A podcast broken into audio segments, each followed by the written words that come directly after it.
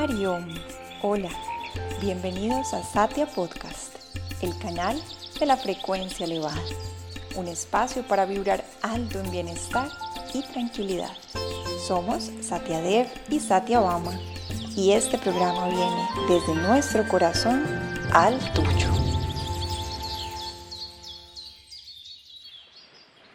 Om Namah. Hola, bienvenidos al episodio número 13 de este programa sobre el cultivo de la paciencia durante 21 días. De nuevo, desde nuestro corazón, infinitas gracias por su constancia, paciencia y gran entusiasmo. El gran tema de hoy es cómo podemos proteger a nuestra mente de influencias negativas. Te conviertes en lo que piensas. Piensa que eres débil, en alguien débil te conviertes. Piensa que eres fuerte, en alguien fuerte te conviertes.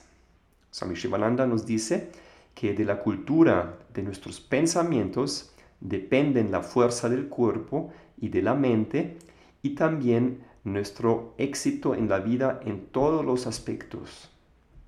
En otras palabras, la salud en nuestro cuerpo, la armonía en nuestras relaciones, la destreza en nuestro trabajo, nuestro nivel de energía, nuestro estado emocional, nuestra paz interior y nuestra plenitud espiritual, todo esto depende de la cultura de nuestros pensamientos.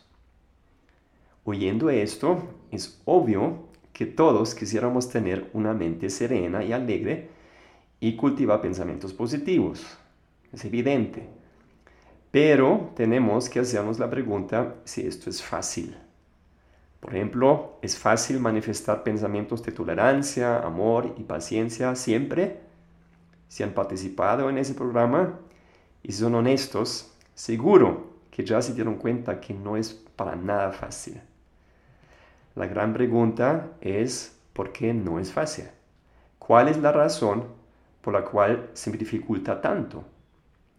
Y la respuesta es que a nuestra mente le cuesta generar pensamientos positivos porque tiende a estar muy influenciada por los pensamientos negativos que predominan en ciertos entornos.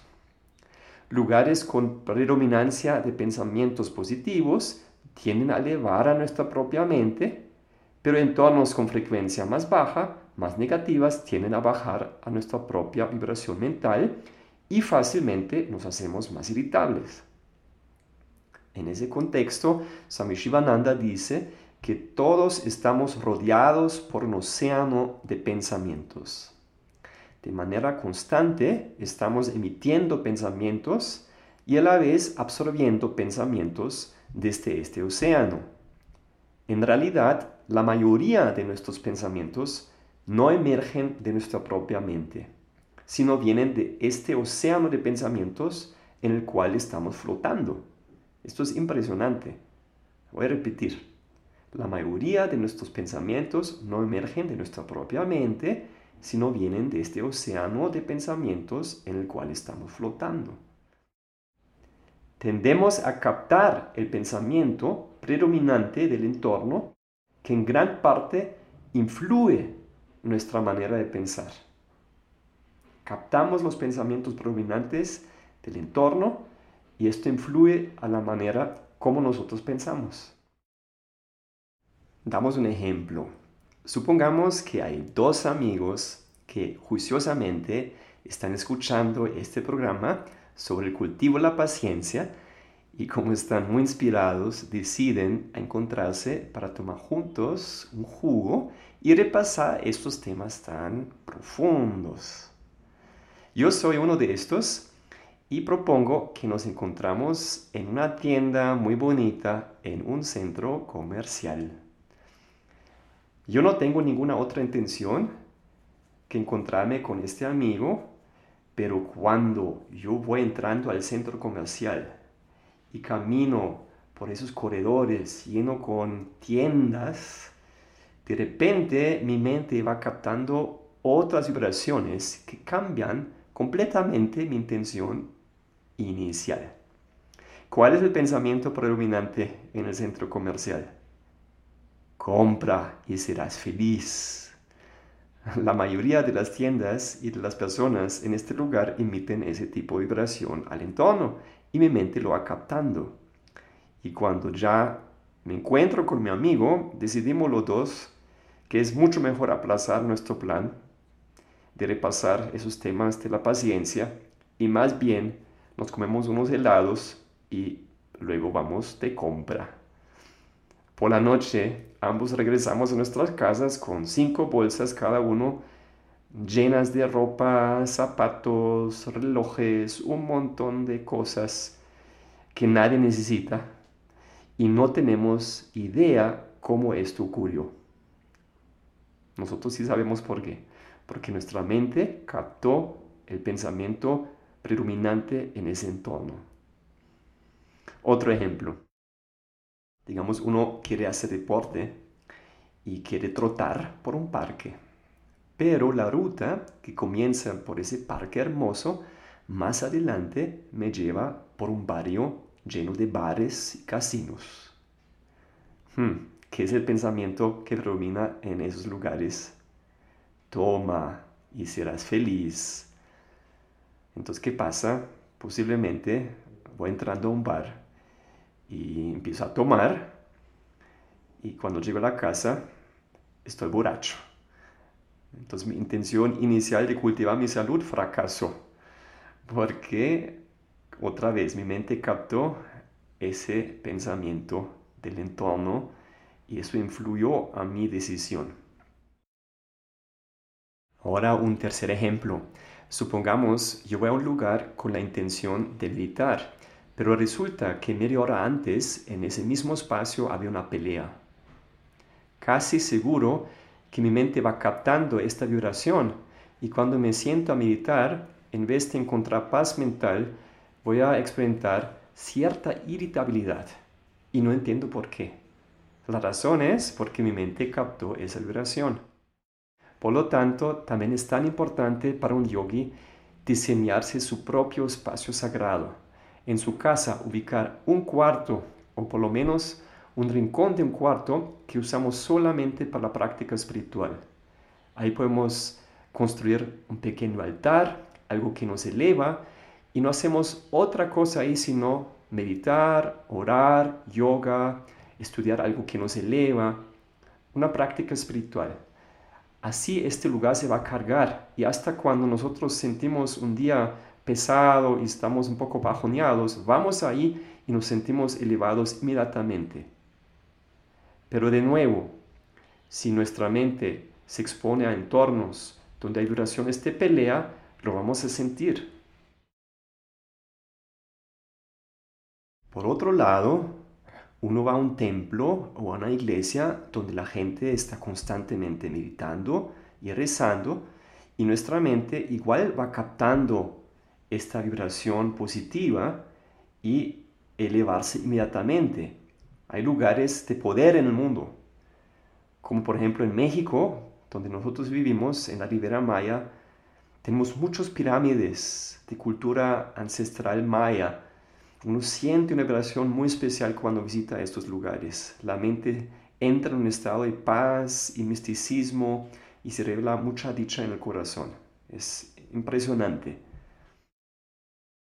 Entonces, ¿qué implica eso? Evitar entornos negativos y buscar compañía y entornos favorables. Para saber si algo es buena o mala compañía, simplemente tengo que observar cómo cierto entorno influye a mi mente. Si ayuda a subir mi frecuencia mental, es una buena compañía y es bueno buscarlo. Pero si me bajonea en la medida posible, mejor evitarlo. Pero ahora viene una ley importante por considerar. Nosotros atraemos las situaciones, los entornos y las personas que corresponden exactamente a la vibración en nuestra propia mente. Entonces no nos podemos realmente quejar en últimas depende de nosotros. Nosotros tenemos que hacer algo para subir nuestra propia vibración mental. Y así vamos a atraer naturalmente situaciones, ambientes y compañías favorables para nuestra propia paz mental. Y no solamente esto, nosotros no somos víctimas del entorno. Swami Shivananda enseña que somos realmente el maestro de nuestro destino. Entonces no nos podemos quejar de ambientes. En realidad nuestra mente asimila ciertos pensamientos, pero rechaza otros. Pensamientos negativos del entorno pueden influenciarnos y bajar nuestra frecuencia solo si nuestra mente entra en sintonía con esta vibración. Pero si nosotros logramos subir nuestra propia frecuencia mental a una vibración elevada y positiva, pensamientos negativos de vibración baja no pueden entrar en mi campo mental. En vez de ponernos negativos, nosotros por nuestra presencia realmente contribuimos a elevar todo el entorno.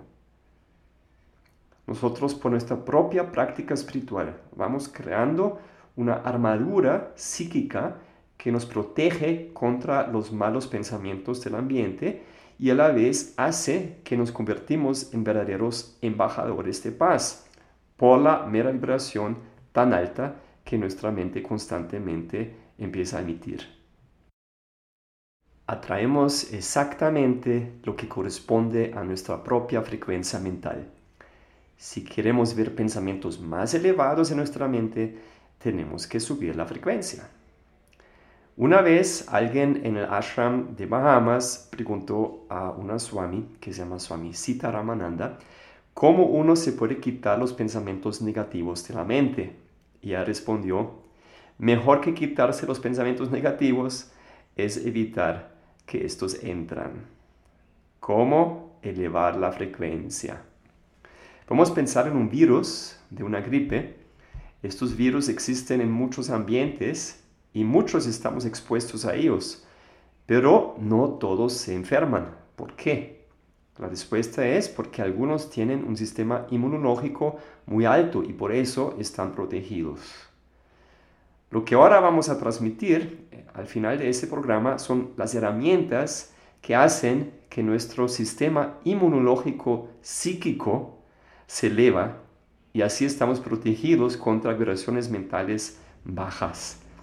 Estas prácticas tienen carácter preventivo, pero a la vez son eficaces también si queremos liberar la mente de pensamientos bajos porque pensamientos densos, negativos, no pueden sobrevivir en una mente que vibra alto.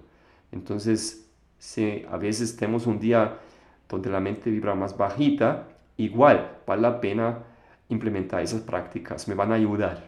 Ahora la gran pregunta, ¿cómo podemos elevar esa frecuencia?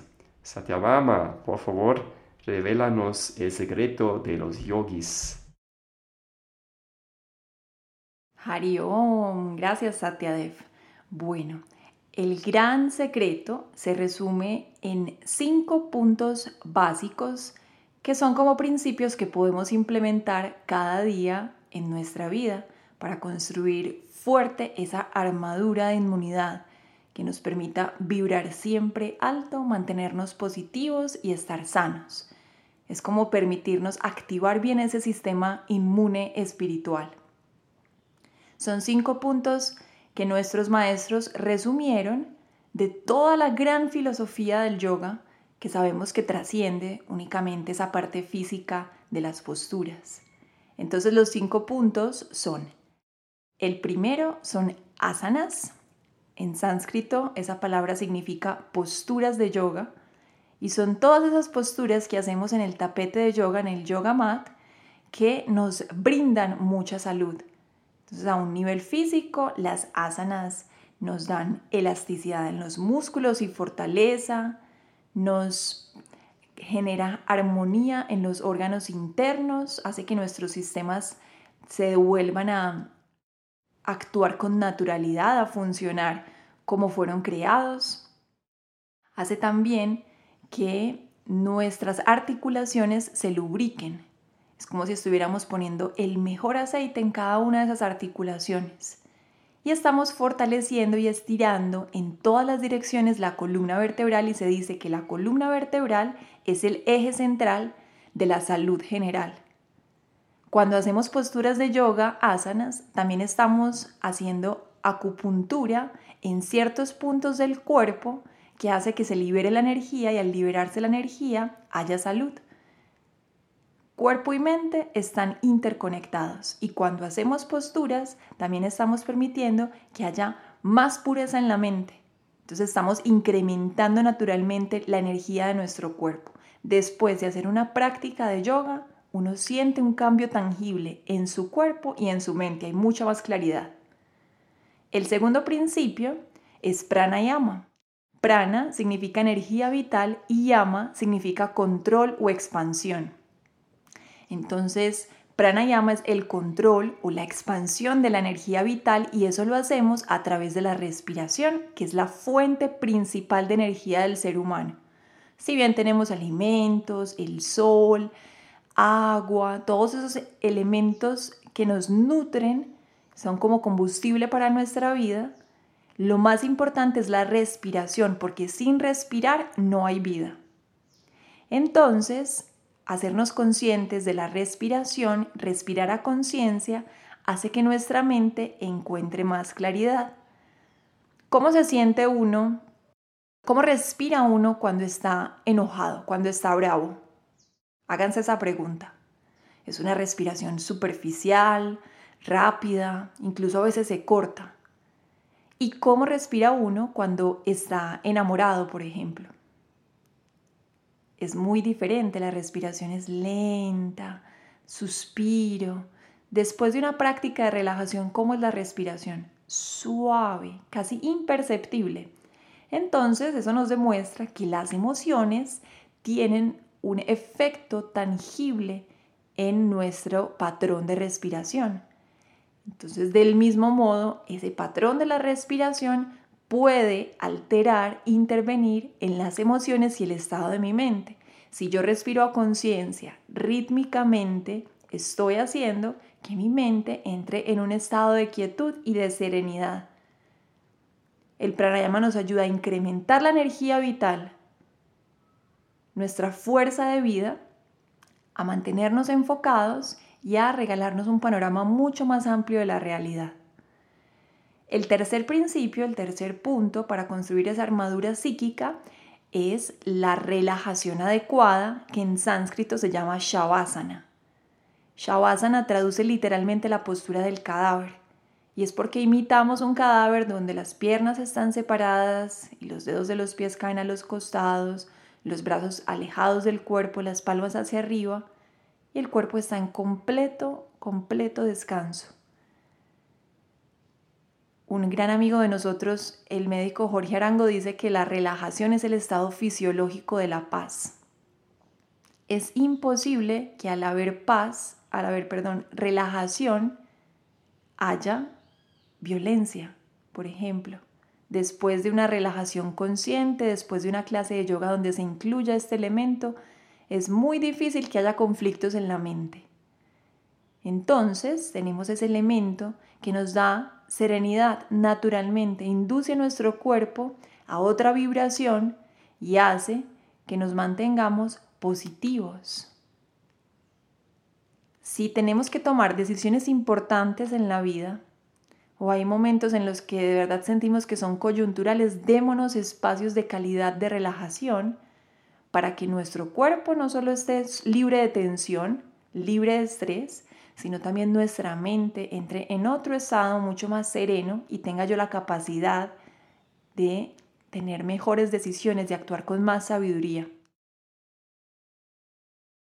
No solo diciendo esto, me acuerdo que recordarles, seguramente ustedes también lo tienen muy claro, que el 90% de las enfermedades viene del estrés.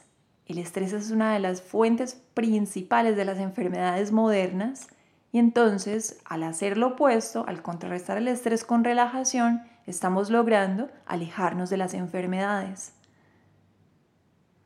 El cuarto punto es uno muy importante porque en eso ocupamos la mayor parte de nuestro día, en pensar en esto, alimentación, pero alimentación adecuada. Vamos a dedicar uno de estos capítulos, de estos 21 episodios del cultivo de la paciencia, a hablar específicamente de la alimentación. Pero hoy les puedo decir que la pureza de la mente depende de la pureza del alimento. Entonces, si quiero tener una mente pura, vibrando alto, también tengo que recibir, ingerir alimentos que sean puros y que me permitan vibrar alto. En yoga siempre recomendamos una alimentación que sea base de comida fresca.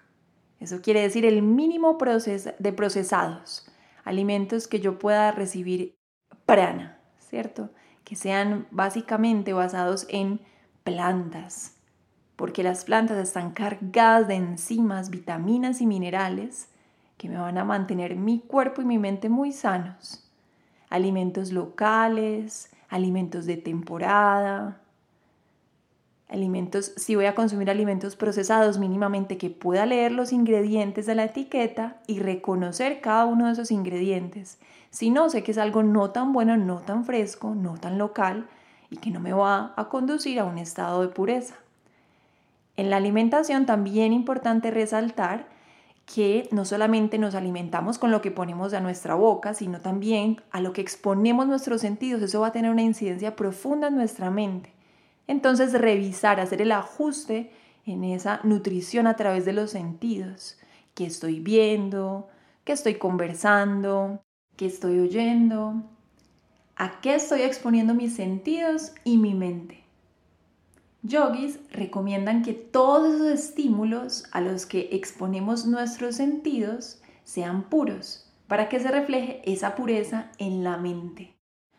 El último principio se divide en dos y es pensamiento positivo y meditación.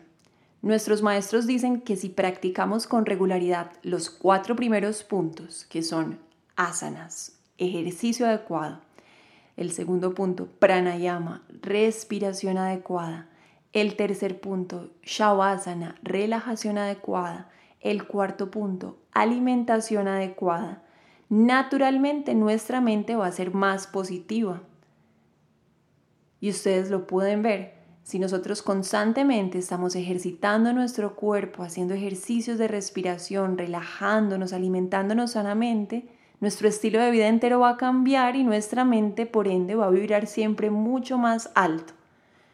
Pero un componente importante para mantener el pensamiento positivo, que es fundamental para la meditación, es dedicarnos a construir buenas relaciones, a ser conscientes nuestras acciones que siempre estén encaminadas a elevar a los demás. No todo el tiempo estar pensando en qué puedo yo sacar de los demás o esperando una recompensa para mis acciones, sino yo mismo estar dispuesto a siempre pensar cómo puedo contribuir a que esta relación con esta persona se eleve. Y cuando digo relación, hablo de relaciones con la familia, con los amigos, laborales, sociales, en pareja. Eso se llama karma yoga. Y karma yoga, aparte de que traduce como el yoga del servicio desinteresado, es decir, ese yoga de la acción en la cual no me preocupo por el resultado, lo puedo aplicar en cada día de la vida, en cada una de mis relaciones.